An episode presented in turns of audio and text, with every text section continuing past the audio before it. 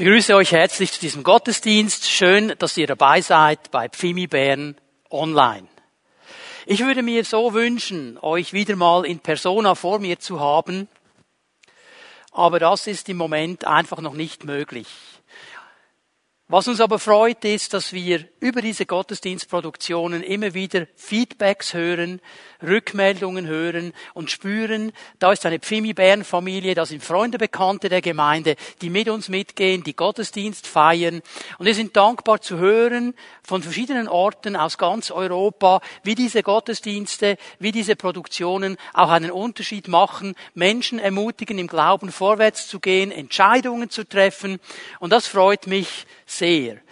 So, liebe Pfimi Bern Familie, liebe Freunde und Bekannte, herzlichen Dank für eure Unterstützung, für euer Dabeisein und wir freuen uns, von euch zu hören, wie der Herr euch begegnet, wenn ihr zu Hause Gottesdienst feiert. Kraft des Gebetes, das ist unsere Predigtserie, da möchte ich heute einen Schritt weitergehen und wir werden heute Morgen einen der bekanntesten Abschnitte des Wortes Gottes uns miteinander anschauen. Einen Abschnitt, von dem ich sogar denke, dass einige unserer Zuschauer ihn auswendig kennen und aufsagen könnten. Lass uns miteinander Lukas 11, Vers 1 noch einmal lesen. Das ist die Stelle, die wir schon am letzten Sonntag gelesen haben miteinander.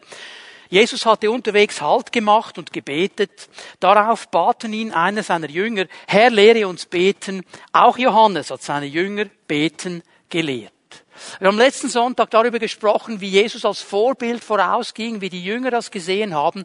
Und eben hier einer der Jünger dann mit dieser Frage zu Jesus kommt und sagt, Jesus, wir brauchen hier Hilfe, lehre uns beten. Und ich habe bereits am letzten Sonntag auch gesagt, dass Jesus eine zweiteilige Antwort gegeben hat auf diese Frage. Er hat nämlich in einem ersten Teil mal über das Herz des Beters gesprochen, was den Beter ausmacht, wenn er ins Gebet geht. Darüber haben wir am letzten Sonntag gesprochen. Und dann im zweiten Teil seiner Antwort gibt Jesus einen Leitfaden für das Gebet. Und darüber wollen wir heute Morgen miteinander nachdenken. Wenn ich hier von einem Leitfaden spreche, dann möchte ich das mal so definieren. Ein Leitfaden ist eine kurz gefasste Darstellung über ein bestimmtes Thema, um uns in dieses Thema einzuführen. Also ein Leitfaden, eine kurz gefasste Darstellung, um uns in ein bestimmtes Thema einzuführen. Und Jesus nimmt seine Jünger hinein in sein Gebetsleben. Sie haben ihn gesehen. Und nachdem er über das Wie, über das Herz des Betes gesprochen hat, gibt er ihnen jetzt auch einen Hinweis über das Was des Gebetes. Wir gehen miteinander zu Matthäus 6 und lesen mal den ersten Teil von Vers 9. Und das ist jetzt direkt am Anschluss an das Wie, also direkt am Anschluss an diese Ausführungen, die Jesus gemacht hat über das Herz des Beters. Und er beginnt diesen bekannten Abschnitt mit folgenden Worten. Ihr nun sollt so beten. Ihr nun sollt so beten. Ich möchte das ganz genau auseinandernehmen, weil diese einleitenden Worte von Jesus in diesen Leitfaden hinein, die sind ganz, ganz wichtig, um das Herz der Sache zu verstehen. So, wir gehen mal Wort für Wort durch. Ihr, und das ihr in diesem ersten Teil des Verses ist betont. Und mit dieser Betonung, die Jesus im Grundtext macht, sagt er, es ist ein großer Unterschied zwischen euch und den Heuchlern und den Heiden. Erinnert ihr euch daran, wir haben darüber gesprochen, über das Herz des Peters. Seid nicht wie die Heuchler, seid nicht wie die Heiden. Und jetzt sagt er ihr, und er betont das nochmal und sagt mit dieser Betonung, ihr seid eben nicht so Ihr seid nicht so wie diese Heuchler und diese Heiden. Ihr nun. Und dieses nun zieht die Konsequenz. Weil ihr eben nicht so seid, weil euer Herz anders ausgerichtet ist, wird das auch sichtbar werden in der Art, wie ihr betet, was ihr betet. Ihr nun, ihr sollt. Interessant, dass Jesus sagt, ihr sollt. Nicht ihr dürft.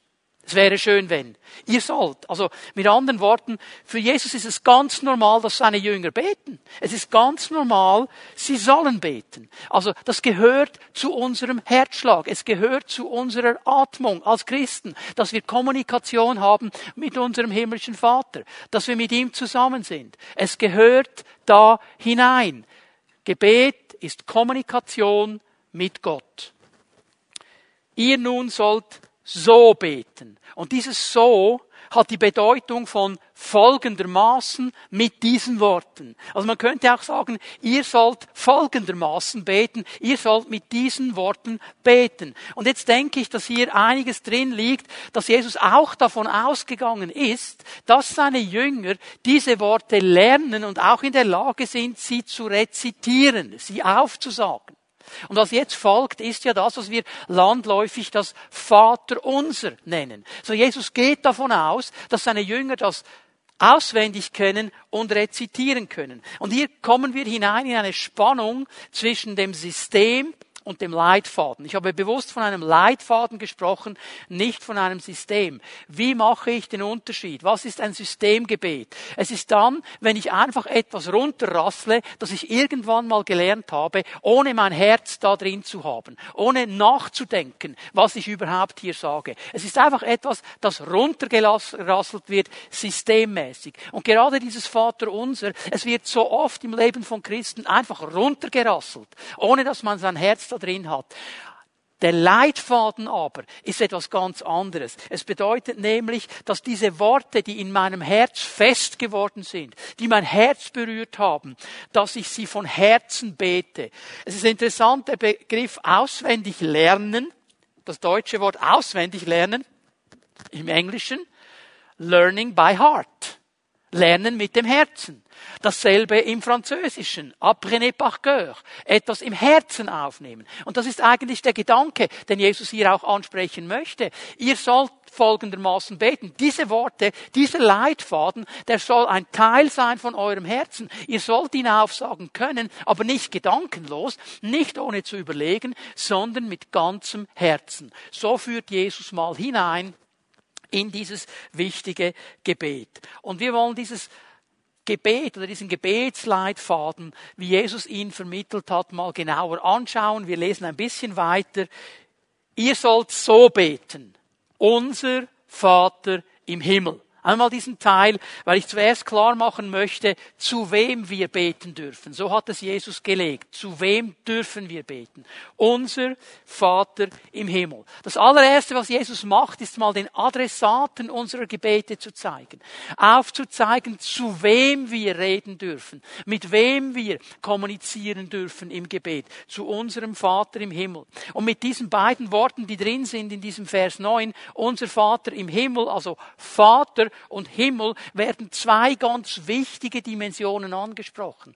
Dimensionen, die wir in unserem Gebet nie vergessen dürfen. Vater und Himmel bedeuten diese beiden Dimensionen Beziehung und Autorität.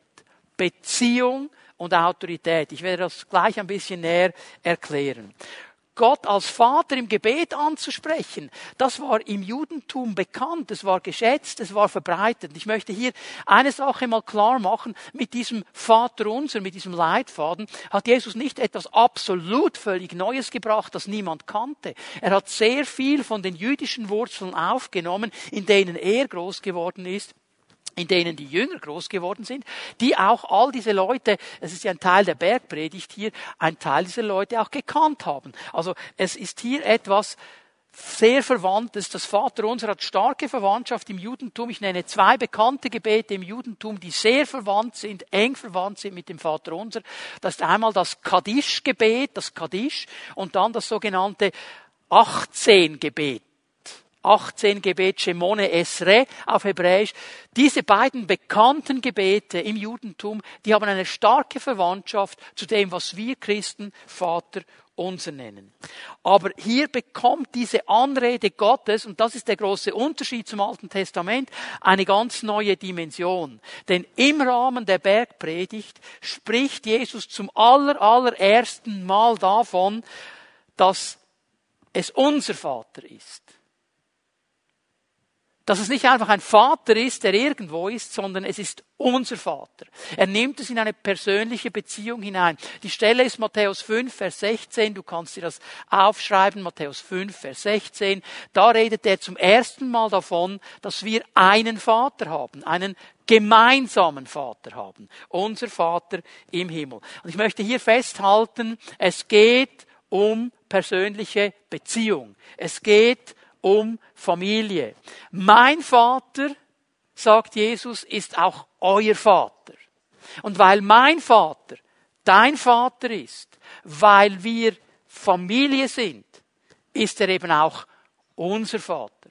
Weil wir alle miteinander zur gleichen Familie gehören. Hier geht es ganz stark um Gebet. Bevor Jesus nur irgendetwas sagt, wie wir bitten sollen, wie wir proklamieren sollen, nimmt er noch einmal den Beziehungsgedanken. Unser Vater im Himmel. Ich möchte dir das so in dein Herz hineinbrennen, dass wir so das verstehen. Es geht um eine Beziehung. Es geht um eine persönliche Beziehung. Es geht um eine Beziehung zu einem Gott, der sagt, ich will dein Vater sein. Es ist eine persönliche Beziehung. Und es ist eine Beziehung, die zu tun hat mit einer ganz persönlichen Entscheidung. In diese Familie Gottes werde ich nicht einfach per Geburt hineinversetzt sondern es braucht eine ganz klare Entscheidung. Das ist die Botschaft des Neuen Testamentes. Das ist die Botschaft, die Jesus immer und immer wieder gepredigt hat. Mit verschiedenen Bildern, mit verschiedenen Gedanken, immer wieder gesagt hat, es braucht diese klare Entscheidung eines Menschen, um in diese Familie hineinzukommen. So wenn du dieses Gebet, unser Vater im Himmel, einfach runterrezitierst, ohne diesen Vater persönlich zu bekennen, dann bist du in einem System. Aber wenn du ihn persönlich kennst, dann redest du als Kind zu einem Vater, den du persönlich kennst. Und dieses ganze Gebet bekommt eine radikal andere Ausrichtung und Dimension in dein Leben hinein. Aber es braucht eine persönliche Entscheidung. Jesus sagt an einer Stelle, Matthäus 10, Vers 40, kannst du den Vers nachlesen, ich werde ihn nicht zeigen, wer mich aufnimmt, der nimmt auch den auf, der mich gesandt hat.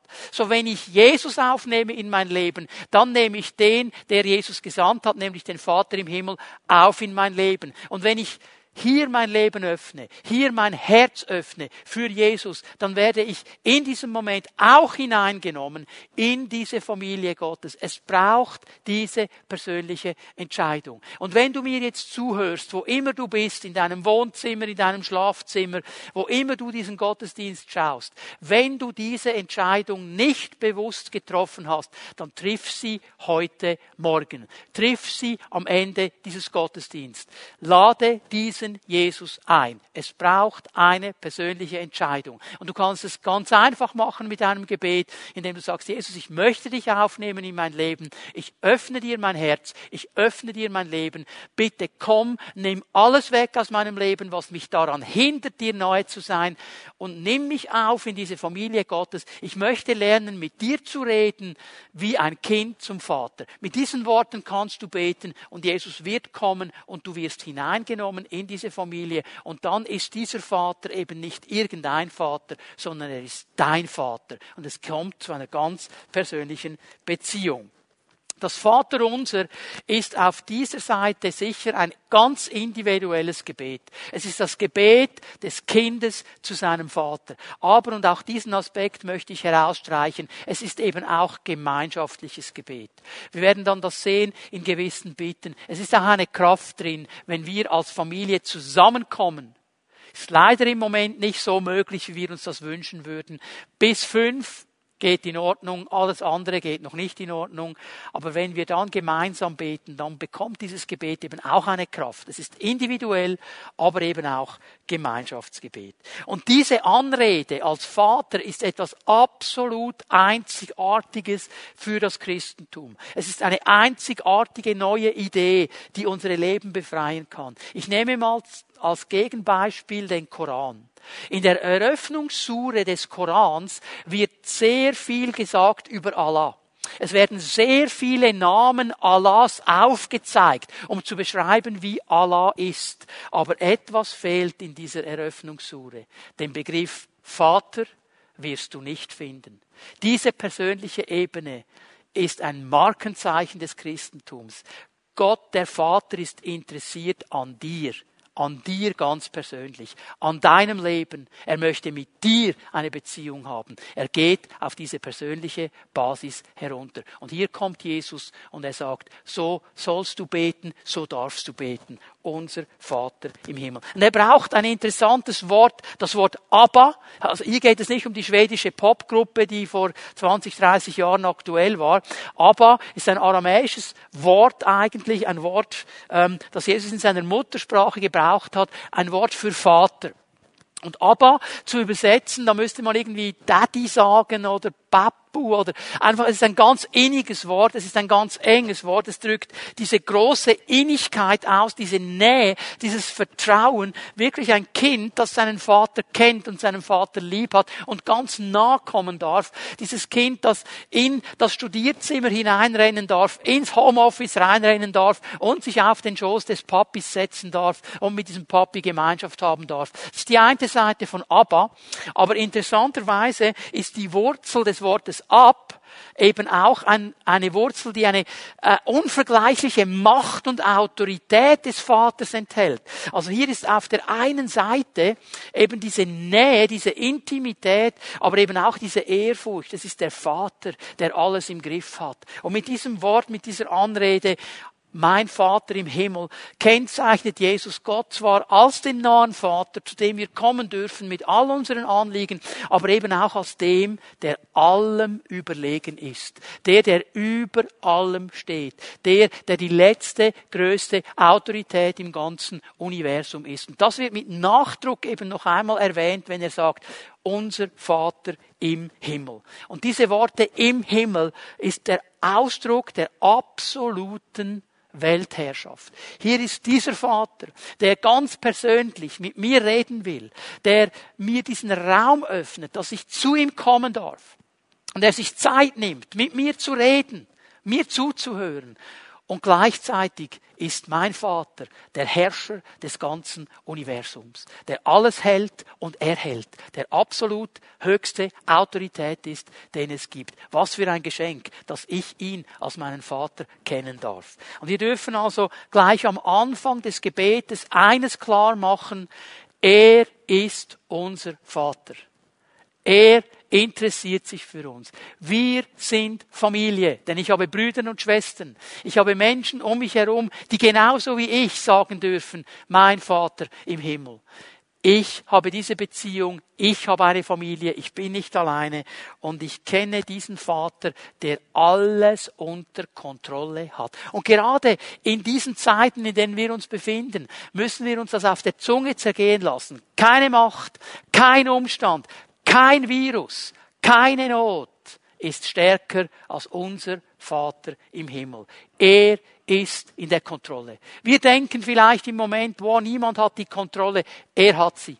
Und er weiß genau, was er macht. Und weil wir seine Kinder sind, dürfen wir in unserem Gebet ihn anreden als Vater und somit auch sagen, und wir vertrauen dir, du bist unser Vater im Himmel. So, das ist mal die Anrede, nur die Anrede alleine. Und dann geht Jesus weiter in diesem Leitfaden. Und jetzt geht es in einem zweiten Punkt, sage ich mal, darum, was unseren Vater beschäftigt. Wir wissen, wen wir anreden dürfen. Und dann geht es in diesem Gebet mal zuerst darum, was ihn beschäftigt.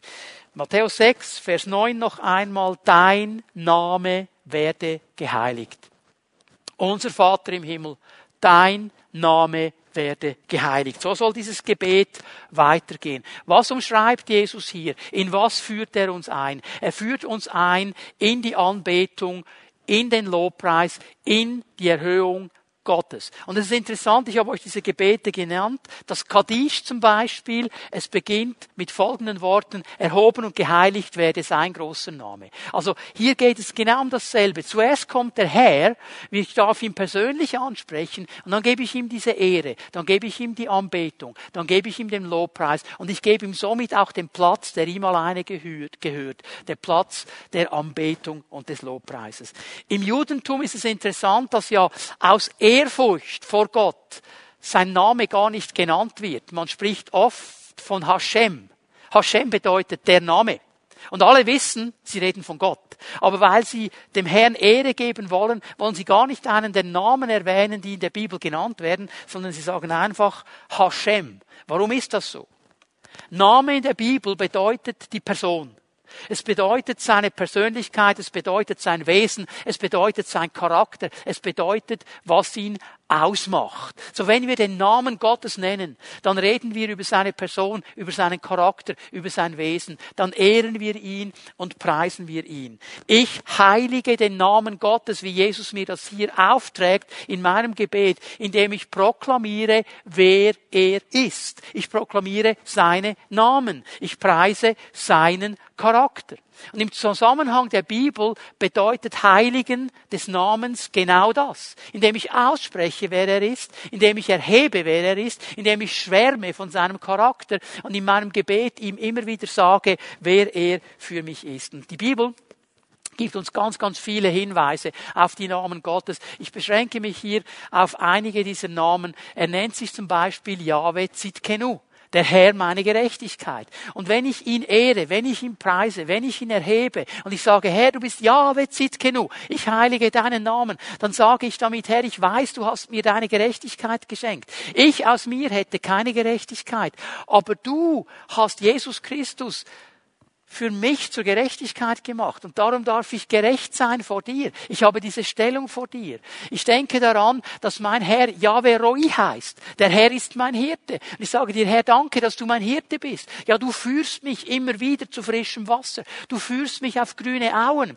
Du lässt meine Seele zur Ruhe kommen vor dir. Du führst mich und bist mit mir, auch wenn ich durch ein finsteres Tal der Todesschatten gehen muss. Ich preise dich dafür. Das bedeutet, seinen Namen zu heiligen. Ja, du bist Yahweh Raphe. Du bist der Herr, mein Heiler. Ich danke dir, dass du mich vollständig wiederherstellen wirst. Geist, Seele und Leib. Weil du mein Heiler bist. Und ich vertraue dir. Und ich ehre dich und ich preise dich so. Und jetzt gäbe es viele, viele andere Namen Gottes. Ich glaube, ich habe ein Gefühl dafür bekommen, was es bedeuten kann, den Namen Gottes zu heiligen. Und ich nehme mir in meinem Gebet immer wieder diese Zeit, seinen Namen zu heiligen. Was geschieht, wenn ich das tue? Ich schaue weg von den Umständen. Ich schaue schaue weg von dem, was mich umgibt. Ich schaue zu ihm und ich sehe vor meinem geistigen Auge, wie mein Vater ist. Und mein Glaube wird aufgebaut, zu erwarten, dass er immer wieder sichtbar wird in meinem Leben als dieser große Herr.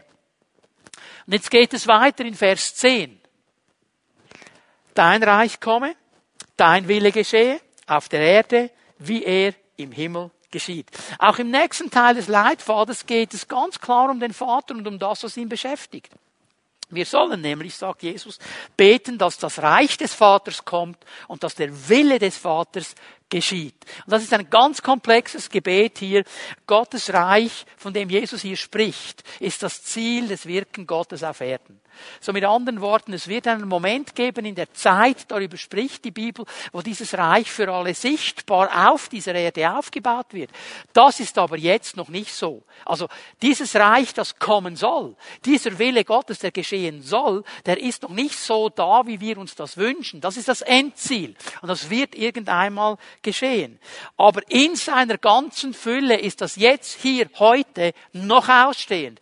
Leute, wenn es nicht ausstehend wäre, wenn es schon voll da wäre, dann würden wir alle zusammen ihn preisen und erheben. Wir hätten keine Einschränkungen wegen einem Virus, weil den Virus würde es gar nicht geben, wenn der Herr regiert und sein Wille da wäre, schon vollumfänglich. Ist es aber noch nicht. Was ist das Spannungsfeld hier drin?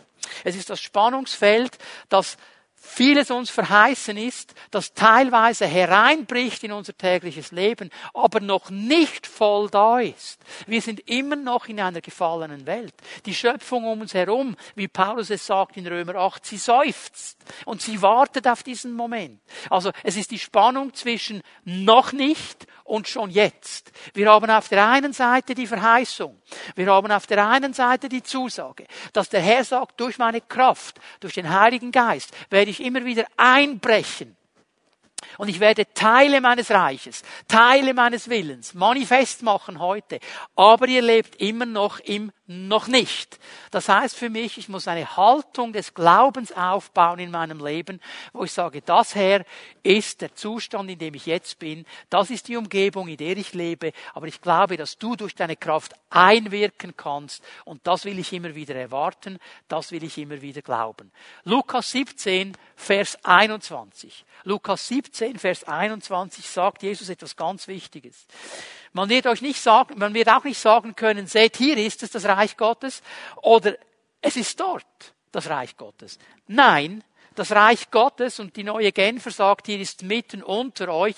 Wörtlich müsste man das übersetzen, das Wort Gottes ist in euch in euch. In dem Moment, wo ich in diese Familie Gottes hineinkomme, weil ich mich entschieden habe, diesen Herrn einzuladen, da kommt seine Herrschaft in mein Leben. Und dann wird Gottes Reich in mir, in meinem Leben eigentlich zu einem guten Teil sichtbar. Weil ich dann in diesem Moment nicht mehr will, was ich will, sondern das, was der Vater will. Weil ich ja zu seiner Familie gehöre. Das Reich Gottes ist in euch. Und das Reich Gottes beginnt sich in einem Menschen Menschen auszubreiten, in dem Moment, wo er sich entscheidet für Jesus. Ich kann mich erinnern, das ist bei mir jetzt 35 Jahre her, dass ich diese Entscheidung getroffen habe. Als ich sie getroffen habe, habe ich plötzlich gemerkt, viele Maßstäbe meines Lebens, die funktionieren irgendwie nicht mehr. Das ist nicht das, was Gott möchte. So wie ich bis jetzt gelebt habe, ist nicht das, was Gott möchte. Und ich habe mein Leben angepasst an diesem Willen Gottes, an diesem Reich Gottes, weil sich dieses Reich in mir ausbreitet. Und dieses Reich Gottes, und darum geht es auch in diesem Gebet, soll sich auch durch mich ausbreiten. Wenn ich nämlich hier in dieser Welt lebe und als Jünger Jesu lebe und als Mensch lebe, der mit Gott vorwärts geht, dann sollen die Werte und die Maßstäbe, die mein Leben prägen, auch auf andere übergehen. Sie sollen sichtbar werden. Und dann breitet sich Reich Gottes in einem gewissen Maß auf. So, hier geht es also zuerst einmal mit dieser Bitte um mein Leben. Um mich ganz persönlich. Obwohl es den Vater ja beschäftigt, geht es eigentlich um mich, weil ich bin der, der es umsetzt. Ich bin der, der dann im Namen Gottes vorwärts gehen kann und seinen Willen leben kann und versuchen kann, die Maßstäbe seines Reiches groß zu machen. Erst in einem zweiten Schritt, wenn das in mir sich irgendwo gesetzt hat, soll es auch durch mich geschehen, dann wird es sichtbar werden. Jesus betont hier, der Wille Gottes soll auf Erden geschehen wie im Himmel. Und es ist im Grundtext hier etwas ganz Wichtiges. Es ist eine Vergleichung. Also Jesus sagt uns nicht, dass wir den Himmel auf die Erde beten sollen. Er sagt uns auch nicht, dass wir den Himmel auf die Erde bringen können. Das können wir nicht. Das kann nur er, wenn er zurückkommt. Aber wir sollen beten, dass diese Dimension des Himmels, dieser Wille Gottes, wie er im Himmel ist, dieses Reich Gottes, wie er im Himmel schon läuft, dass es immer mehr Bahn bricht sich in unser Leben hinein. Und es wird immer mehr Raum bekommen sollen. Also es ist die Bitte, dass auf Erden dieselbe uneingeschränkte Geltung des Willens Gottes geschieht wie im Himmel also der Umgebung Gottes. Da ist es bereits so. Und hier haben wir noch einmal diese Spannung zwischen dem schon jetzt und dem noch nicht. Und in dieser Spannung müssen wir leben. Und ich glaube, die beste Auflösung, die wir nehmen können, ist das, was Jesus selber sagt in Matthäus 6, Vers 33. Und es beginnt wieder bei mir ganz persönlich. Es soll euch zuerst Gottes Reich beschäftigen und Gottes Gerechtigkeit. Darum soll es euch gehen. Und wenn ich als Einzelner mich mit diesem Reich Gottes beschäftige. Wenn ich sage, Herr, ich will, dass dein Reich in mir Raum hat. Ich will, dass dein Willen in mir Raum hat. Ich will so leben, wie du es sagst. Und ich tue das. Und du tust das. Und der andere Bruder und die andere Schwester. Dann wird sich Reich Gottes ausbreiten. Aber es beginnt bei mir. Es beginnt nicht bei den anderen. Es gibt so viele Menschen, die proklamieren wie die Weltmeister. Und sie reißen nieder und sie binden und sie lösen. Aber ihr persönliches Leben spricht eine andere Sprache. In ihrem persönlichen Leben ist dieses Reich Gottes nicht da. Ist dieser Wille Gottes Gottes nicht transparent. Du kannst noch lange proklamieren, wenn es bei mir zu Hause in meinem Leben nicht funktioniert, dann wird auch dein Gebet keine starke Wirkung haben. Jesus nimmt uns hier in die Pflicht und ich möchte dich ermutigen, ganz neu zu überdenken. Du hast diese Entscheidung für Jesus schon lange getroffen, bist mit ihm unterwegs. Wie viel Raum hat das Reich Gottes in deinem Leben? Wie viel Raum hat der Wille Gottes in deinem Leben?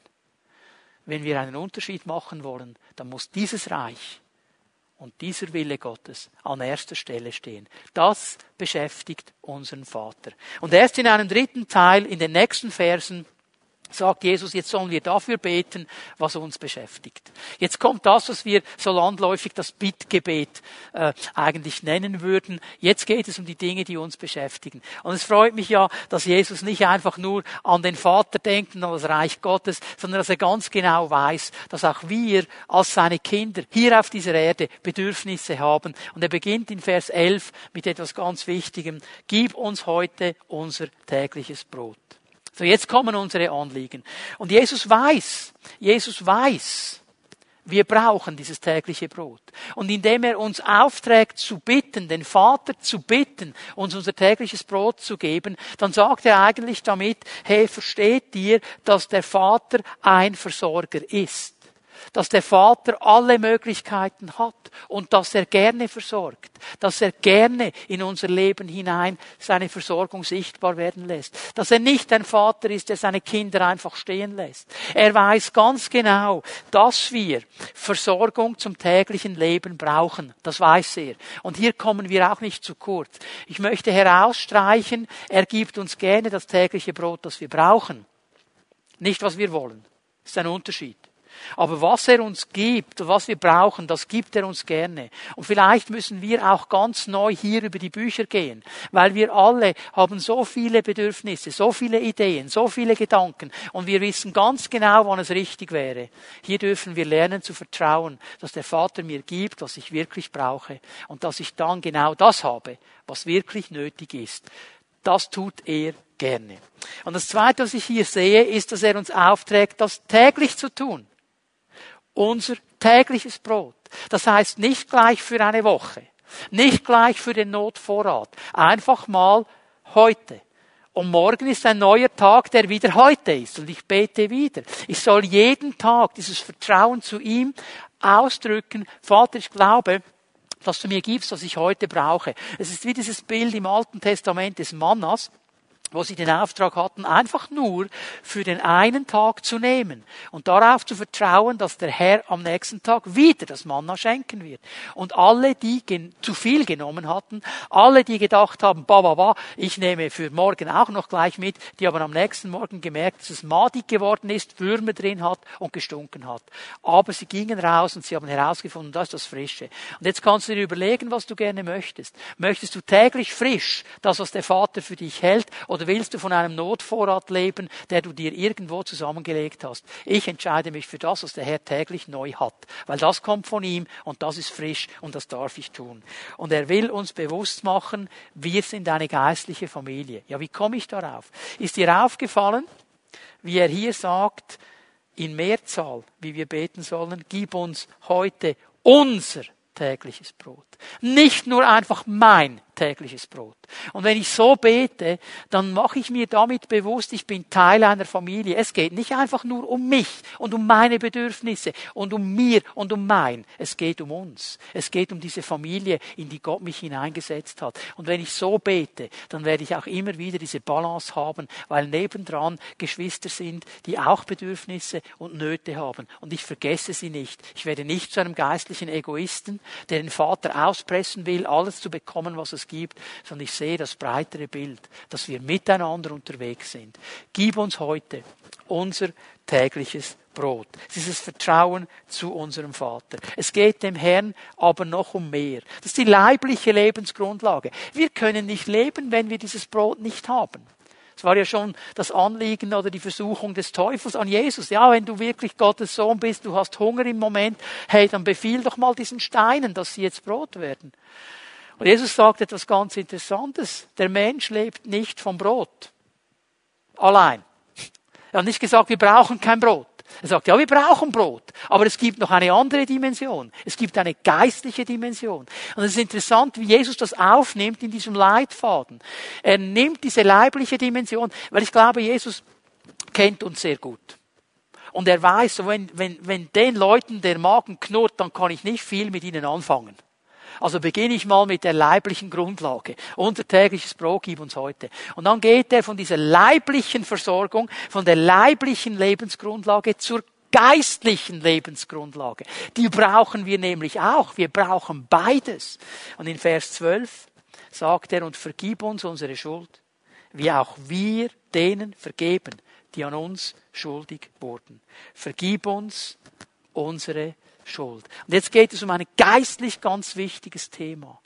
Das unvergebene Schuld unsere Beziehung zu Gott und zu Menschen beeinträchtigen wird und wir dann nicht frei sind. Und darum nimmt er diesen Moment hier auf. Und er spricht über die geistliche Lebensgrundlage. Und ich möchte hier mal betonen, dass wir das klar sehen. Es geht hier zuerst einmal um meine Schuld. Vergib uns unsere Schuld. Die Frage, die ich mir hier stelle, wenn ich im Gebet bin, ist, Herr, gibt es in meinem Leben Bereiche, wo ich mich nicht so verhalte, wie du das gerne möchtest? In meinen Worten, in meinen Taten, in meinen Gedanken. Gibt es in meinem Leben Bereiche, wo ich zwar sage, dein Reich komme, dein Wille geschehe, das aber gar nicht lebe? Wo ich an andere einen Maßstab anlege, den ich mir selber aber nicht anlege? Es geht um diesen Moment, wo ich mich vor meinem Vater ganz ehrlich frage, Herr, gibt es da etwas, das du nicht gut findest? Und dass ich dann bereit bin, diese Dinge, auch vor ihm zu bereinigen. Schuld ist das, was ich falsch mache. Und jetzt bitte hör mir gut zu. Schuld ist das, was ich falsch mache, egal was der Auslöser ist. Egal wer mich provoziert, egal wer gemein war mit mir, egal wer mich betrogen hat, egal wer mich verleugnet hat, das ist hier nicht die Sache. So schnell sind wir, ja, der hat, darum habe ich. Er hat mich blöd angemacht, darum habe ich ihm eine geknallt. Deine Schuld ist, dass du ihm eine geknallt hast. Egal, was der andere gemacht hat. Es geht hier um mich, um meine Schuld, die ich vor diesen Gott bringe. Und dann erinnere ich mich daran. Keiner ist perfekt. Keiner ist schuldlos. Jeder von uns hat mit Versuchungen zu kämpfen. Aber ich weiß eines, weil ich meine Bibel kenne. Die Bibel ist ja nichts anderes als der Wille Gottes. Wenn wir aber unsere Sünden bekennen, ist er treu und gerecht, dass er uns vergibt und uns reinigt von aller Ungerechtigkeit. 1. Johannes 1, Vers 9. Und darum werde ich ihm sagen, Herr, bitte, vergib mir. Ja, gestern hat er mich geärgert und ich habe etwas gedacht, das nicht schön ist. Bitte vergib mir. Ich habe ihm sogar noch gesagt, du blöder Typ, bitte vergib mir ich bitte dich, dass du mir vergibst. Und dann habe ich etwas herausgefunden in den Psalmen, ich glaube es ist Psalm 19 ganz am Schluss, da betet David etwas. Und er sagt, Sünde, wer erkennt sie? Herr von der unbekannten Schuld, sprich mich frei. Er sagt, es gibt vielleicht etwas, das ich getan habe, ist mir gar nicht bewusst. Mach mich frei, Herr. Wir dürfen so beten. Es geht um unsere Schuld. Und dann kommt natürlich sofort die Frage, ja, aber was ist mit den anderen? Wir sind ja ganz schnell zu sagen, ich nicht, die anderen auch. Was ist mit der Schuld der anderen? Unsere Aufgabe hier in diesem Gebet ist klar und einfach definiert. Vergib denen, die an dir schuldig geworden sind.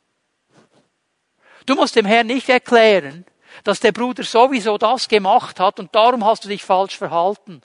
Das Einzige, was du dem Herrn erklären darfst, ist, ich vergebe Bruder sowieso, was er gemacht hat. Ich vergebe ihm. Ich segne ihn. Ich will ihn nicht fluchen. Und ich bete das immer wieder in meinem persönlichen Gebet dass ich meistens am Morgen früh bete. Herr, hilf mir an diesem Tag. Vergib mir meine Schuld. Wenn irgendetwas da ist, das nicht in Ordnung ist vor dir, manchmal ist mir das alles bewusst und dann nenne ich es und sonst vergib mir und hilf mir, Herr. Hilf mir heute, einen Lebensstil der Vergebung zu leben. Hilf mir, Menschen zu vergeben, wenn jemand heute auf mich zukommt und mich schräg angeht. Ich will schon im Voraus vergeben. Ich will bereit sein zu vergeben. Wenn jemand schlechte Dinge über mich schreibt oder sagt oder herumreicht, ich will segnen, die mich fluchen. Und ich versuche das immer wieder auch in meinem Gebet so vor dem Herrn klar zu machen und diesen Raum zu öffnen. Es geht nicht nur um eine leibliche Lebensgrundlage, unser tägliches Brot gib uns heute. Es geht auch um eine geistliche Lebensgrundlage. Herr, vergib mir meine Schuld, wie ich auch denen vergebe, die an mir schuldig geworden sind. Und dann geht Jesus einen Schritt weiter. Das nächste, Anliegen und lass uns nicht in Versuchung geraten, sondern errette uns vor dem Bösen. Und darüber könnte man ganz, ganz viel sagen. Ich möchte es relativ kurz abhandeln. Auch hier ist Jesus ganz Realist. Das ist mir wichtig, dass wir das verstehen. Er ist ganz Realist. Er weiß, meine Jünger, meine Brüder und Schwestern, die leben in einer gefallenen Welt. Sie leben in einer Welt voller Versuchungen. Sie leben in einer Welt voller Möglichkeiten, das Falsche zu tun. Und sie leben in einer Welt, wo so viel Böses ist. Das weiß Jesus. Und darum sagt er uns das auch in unserem Gebet, wir das vor unserem Vater immer wieder definieren dürfen. Und ich möchte hier mal klar machen, dass Jesus eigentlich in diesem, in diesem Anliegen darum spricht, dass wir beten sollen um Bewahrung vor Versuchung. Bewahrung vor Versuchung. Es ist ein Gebet, das ich spreche vor der Versuchung, nicht in der Versuchung. Dann ist es oft zu spät. Wenn ich mittendrin bin, wenn der Kampf losgeht, die Hitze steigt, dann ist es oft zu spät.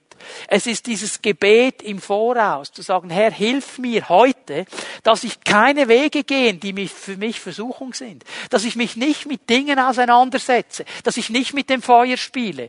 Hilf mir, dass ich hier klar leben kann mit deiner Kraft. So, es ist eine wichtige, wichtige Ausrichtung, die ich hier eigentlich schon mal anbete.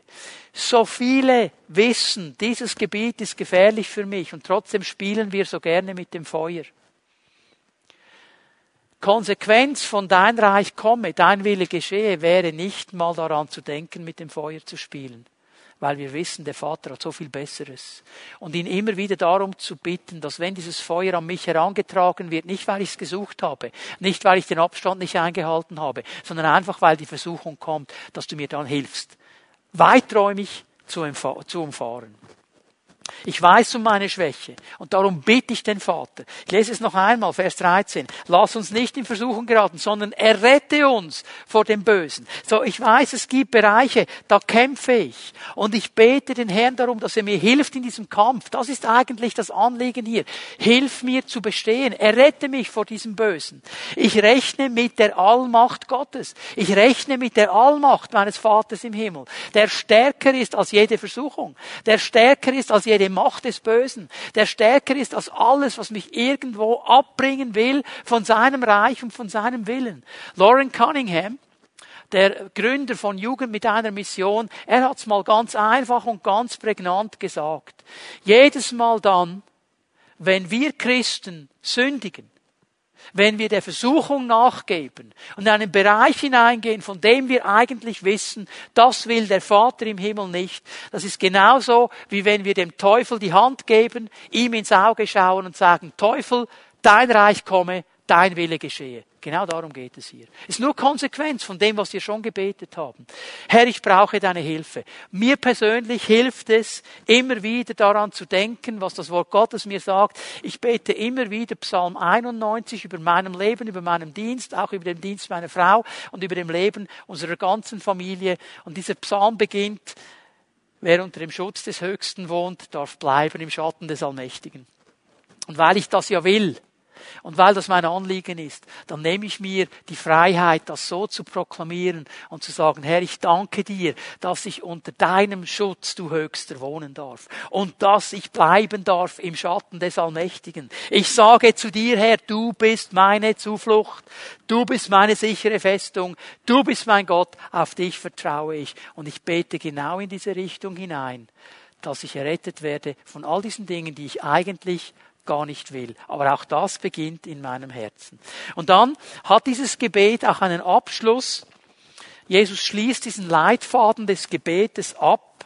Und es ist interessant, dass einige deutsche Übersetzungen diesen Abschluss auslassen. Der kommt im Text nicht vor, aber er ist trotzdem relativ gut bezeugt. Und der Abschluss ist folgender, denn dein ist das Reich und die Kraft und die Herrlichkeit. Dieser Lobpreis ist in den ganz frühen Handschriften nicht gut bezeugt. Darum lassen ihn gewisse deutsche Übersetzungen aus.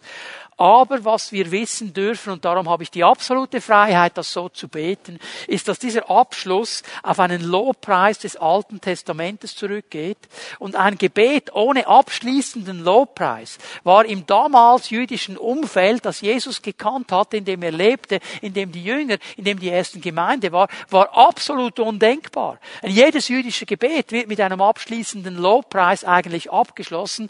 Ich gebe euch mal die Stelle des Alten Testamentes, wo das zugrunde liegt. Das ist 1. Chronika 29, Vers 11. 1. Chronika 29, Vers 11. Dein Herr ist die Größe und die Macht und die Herrlichkeit und der Ruhm und die Hoheit. Denn alles im Himmel und auf der Erde ist dein. Dein Herr ist das Reich und du bist der, der erhaben ist über alles als Haupt. Denn dein ist das Reich und die Kraft und die Herrlichkeit. So können wir dieses Gebet, diesen Leitfaden genauso abschließen, wie wir ihn begonnen haben, mit noch einmal einer Ausrichtung auf unseren Herrn. Und wenn ich sage, dein ist das Reich, dann weiß ich, und Herr, ich darf Teil sein dieses Reiches. Und ich darf Teil sein eines Reiches, das sich ausbreitet. Und ich will mich bewusst in dieses Reich hineingeben. Und dein ist die Kraft, heißt Herr. Ich muss nicht aus meiner eigenen Kraft leben. Es ist deine Kraft, die du immer wieder in mein Leben hineingibst. Und du hast viel mehr Kraft als alles andere. Und ich vertraue dir. Und Herrlichkeit bedeutet, Herr, du bist erhoben über alles andere. Du bist der Schönste und der Größte und der Mächtigste und der Beste und der Coolste, den es überhaupt gibt. Und ich darf dir Vater sagen. Liebe Leute, Jesus gibt uns hier einen Leitfaden. Und wenn wir anfangen, diesen Leitfaden nicht einfach gedankenlos zu zitieren, sondern gemäß diesem Leitfaden in das Thema des Gebetes hineinzugehen, dann haben wir Lobpreis und Ehre und Anbetung. Und wir haben Proklamation und wir haben Bittgebet und wir haben eigentlich alle Arten des Gebetes hier drin vereint. Und ich möchte dich einladen, anzufangen, gemäß diesem Leitfaden ganz persönlich zu beten und den Herrn auf eine neue Art und Weise zu erleben. Ich möchte dich einladen, dass wir miteinander aufstehen, da wo du bist, dass du mit mir zusammen deine Hände ausstreckst zum Herrn. Ich möchte ein Segensgebet sprechen und diesen Predigt abschließen. Jesus, ich danke dir, dass du uns als deine Jünger ernst nimmst und uns lehrst zu beten. Du hast über uns oder zu uns gesprochen über das Herz des Beters. Und du hast uns einen Leitfaden gegeben. Und ich möchte bitten, für all die Menschen, groß und klein, alt und jung, die diesen Gottesdienst sehen oder hören, dass du unsere Herzen berührst. Herr, wenn jemand zusieht und jemand zuhört, der dich nicht persönlich kennt, der nicht mit ganzem Herzen sagen kann, mein Vater im Himmel, dann bitte ich, dass du dieser Person jetzt begegnest. Geist Gottes, dass du anklopfst an ihrem Herzen und ihn einlädst, das Herz zu öffnen für dich und deine Gegenwart. Ich möchte beten für alle die, die schon lange mit dir unterwegs sind und für die vielleicht Gebet so eine Pflicht geworden ist, die manchmal auch lästig ist, manchmal langweilig ist dass durch dieses Prüfen meines Herzens und dass durch dieses Anwenden dieses Leitfadens ein neuer, frischer Wind in unsere Gebete hineinkommt. Gebet ist Beziehung mit dir. Wir reden mit dir, Vater. Und ich bitte, Geist Gottes, um ein neues Feuer, um eine neue Kraft, um eine neue Freude, ein neues Anliegen, diese Zeit jeden Tag immer wieder neu zu nehmen. Danke, Herr, dass du uns lehrst zu beten, Beter zu werden, die einen Unterschied machen. Und ich danke dir, Herr, dass ich in deinem Namen segnen darf, wer zuhört und wer zusieht. Segne sie mit deiner Kraft und deiner Gegenwart und deiner Liebe. In Jesu Namen. Amen. Wie ich es am Anfang gesagt habe, wir freuen uns über Rückmeldungen, wir freuen uns über Feedbacks, wir freuen uns von dir zu hören, wie der Herr dich herausgefordert hat, wie er dich hineingeführt hat in eine tiefere Dimension des Gebetes. Wir freuen uns zu hören, wie Gott in deinem Leben wirkt.